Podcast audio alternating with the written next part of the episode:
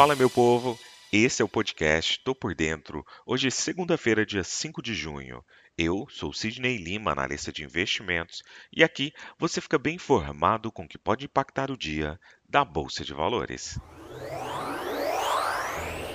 Na última sexta-feira, o Ibovespa fechou em alta, superando os 113 mil pontos no melhor momento, o que não acontecia há quatro meses em meio a um clima externo favorável a ativos de risco, com perspectivas e expectativas de que o Federal Reserve possa experimentar uma pausa no ciclo de aumento de juros no mercado norte-americano índice de referência do mercado de ações brasileiro, o Ibovespa acabou subindo 1,8%, fechando o dia aos 112.558 pontos, chegando a 113.069 pontos na máxima do dia. O índice não ultrapassa o patamar dos 113 mil pontos desde o começo de fevereiro. O volume financeiro somou 28,7 bilhões de reais. Com alta nessa sessão, o Ibovespa conquistou um ganho semanal de 1,49%, completando seis semanas sem acumular desempenho negativo, maior sequência desde a série de sete semanas em alta de 2 de novembro a 18 de dezembro de 2020.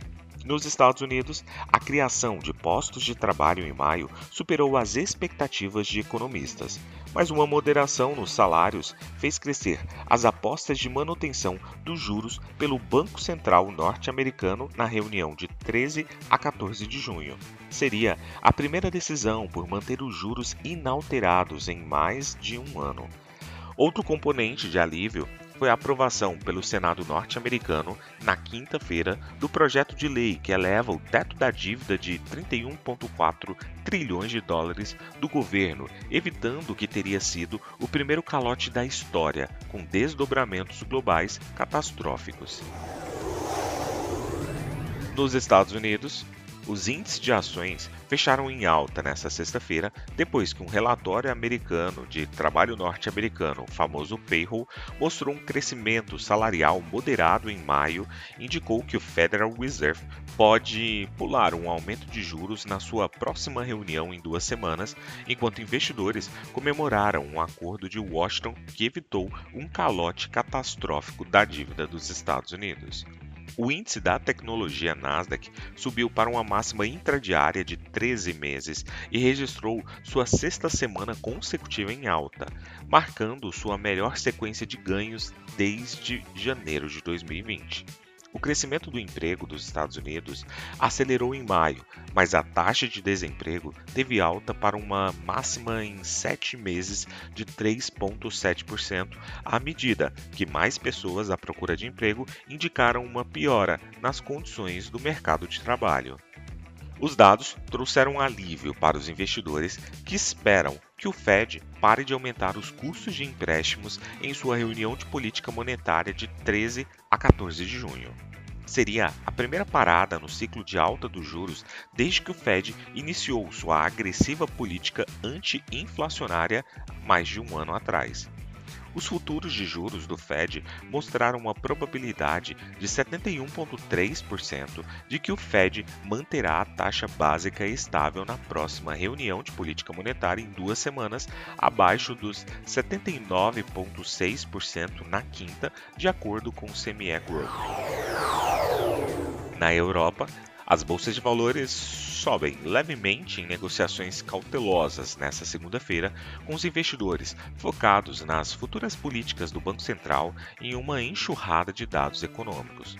O presidente dos Estados Unidos, Joe Biden, assinou no sábado o projeto de lei que suspende o limite da dívida até o início de 2025, eliminando a possibilidade de que os Estados Unidos não cumpram suas obrigações de dívida.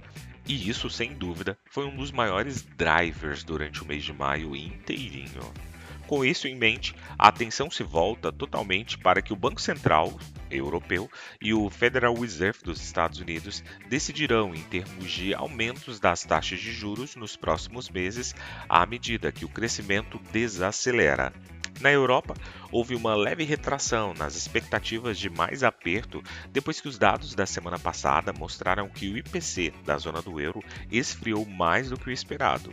Há mais dados de inflação para estudar nesta segunda-feira, com a expectativa de que os preços ao produtor da zona do euro em maio mostrem uma forte queda mensal de 3,1%.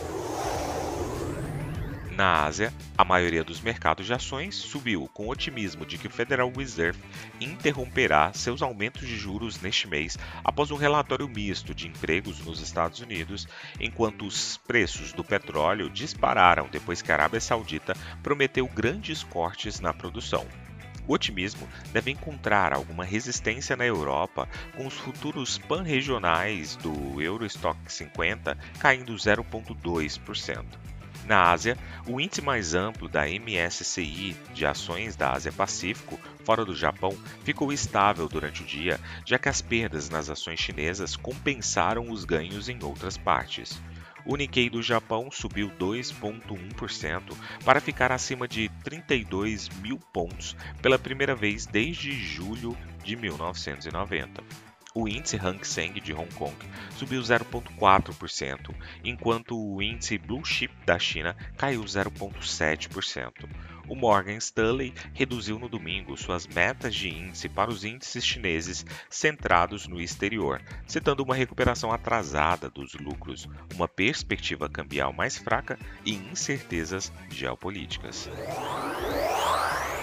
Partindo para o petróleo, os preços subiram um dólar por barril depois que a Arábia Saudita, maior exportador global, prometeu cortar a produção de mais de um milhão de barris por dia a partir de julho, neutralizando os ventos macroeconômicos contrários que deprimiram os mercados. Os contratos ampliaram ganhos de mais de 2% na sexta-feira, depois que o Ministério da Energia saudita disse que a produção do reino cairia para 9 milhões de barris por dia em julho, de cerca de 10 milhões de barris por dia em maio.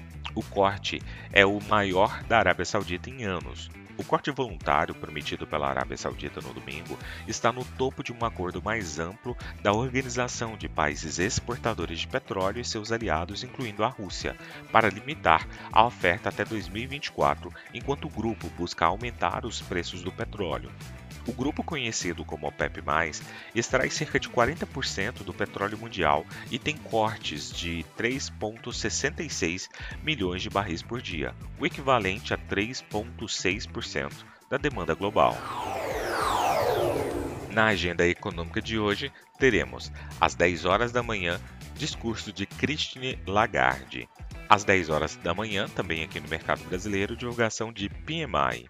Às 10 horas e 45 minutos, PMI lá nos Estados Unidos. Partindo para as cotações, agora que são 7 horas e 20 minutos do dia 5 de junho de 2023, o mundo navega em terreno ainda indefinido, com Dow Jones com uma alta de 0,06%, S&P 500 com queda de 0,03% e Nasdaq Bolsa da Tecnologia caindo 0,28%. A Alemanha cai agora 0,09%. O índice VIX, principal sinalizador de medo no mercado norte-americano, sobe 0,32%. O petróleo WTI sinaliza uma alta de 1,92% e o petróleo Brent uma alta de 1,80%. Do outro lado do mundo, cotação do minério de ferro, que sobe agora 2,15%. Vou ficando por aqui.